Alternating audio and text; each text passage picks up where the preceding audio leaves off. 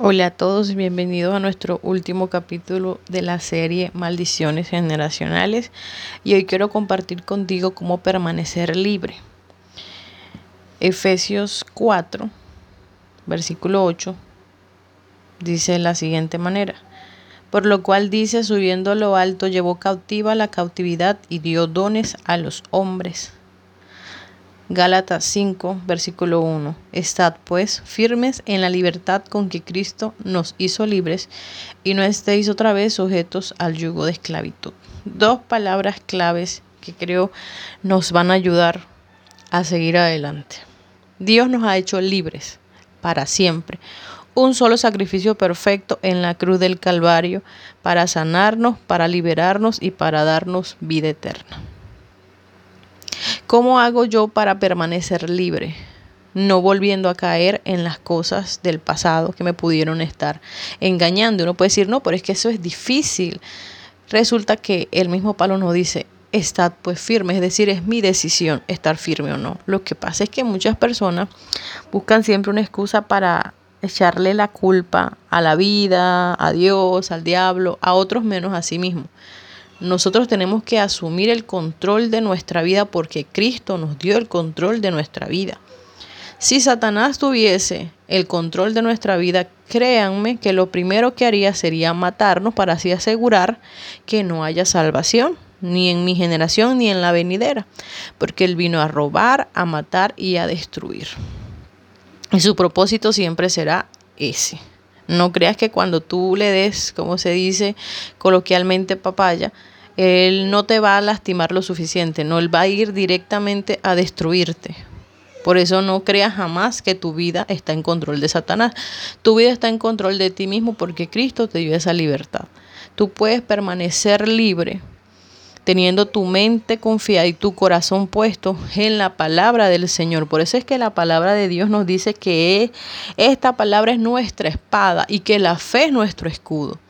De esa manera nos protegemos de los dardos del enemigo. Y tienes que tener siempre en tu mente y en tu corazón, cuando te dice el yelmo de la salvación, el casco de la salvación, ten siempre en tu mente y protege tu pensamiento de las cosas negativas que tal vez quieran llegar, confiando plenamente en que Cristo hizo un sacrificio perfecto y único, que no necesita otro más para darte vida eterna.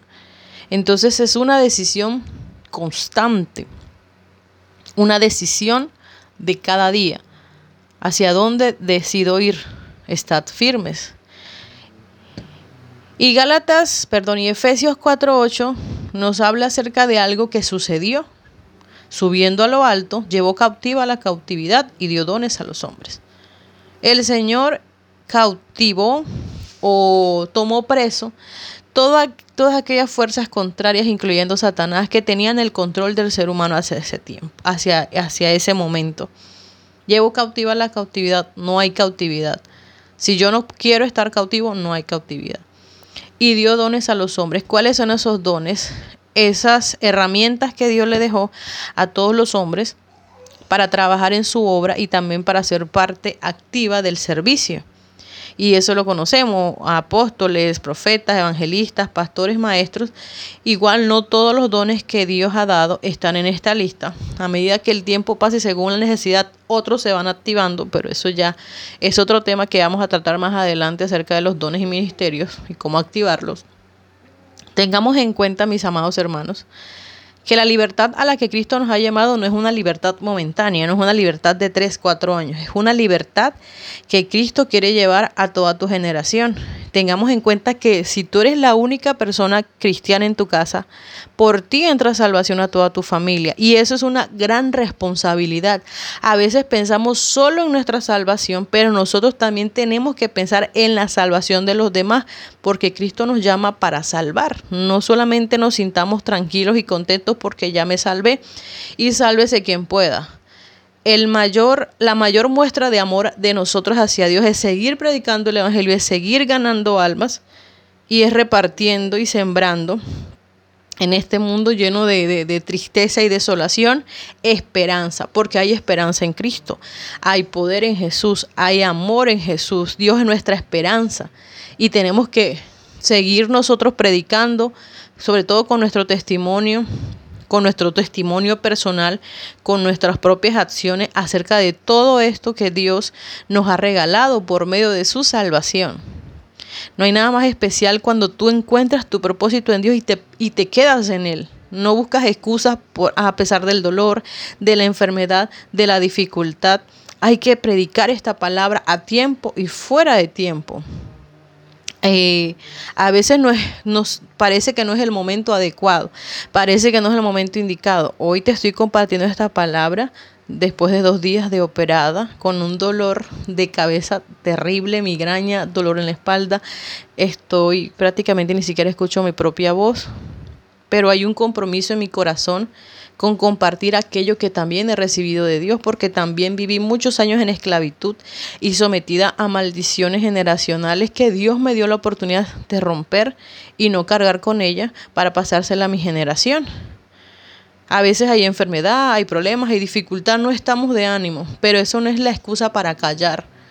Tú permanece libre, permanece libre, amado hermano mirando a la meta, pero también compartiendo la palabra de Dios. Y así uno amanezca enfermo, Dios sana. Dios te puede usar para sanar a una persona, para hablar de sanidad, así tú te sientas mal. Para hablar de libertad, así tú te sientas atado. Hay que llamar las cosas que no son como si fueran. A eso lo dice la palabra del Señor. Así que mi amado hermano, yo quiero animarte a seguir buscando la presencia del Señor en cada momento, en cada lugar. No te detengas por la dificultad ni por la enfermedad. Sabemos que tenemos un Dios poderoso que tiene todo poder y toda autoridad sobre todas las fuerzas que existen en el mundo. En nuestra próxima serie vamos a hablar acerca de la parte sentimental, un tema que tal vez creo que suena un poco escandaloso, por así decirlo, pero hay que ser conscientes que pues en nuestras congregaciones suele suceder y es más normal de lo que uno quisiera que fuese.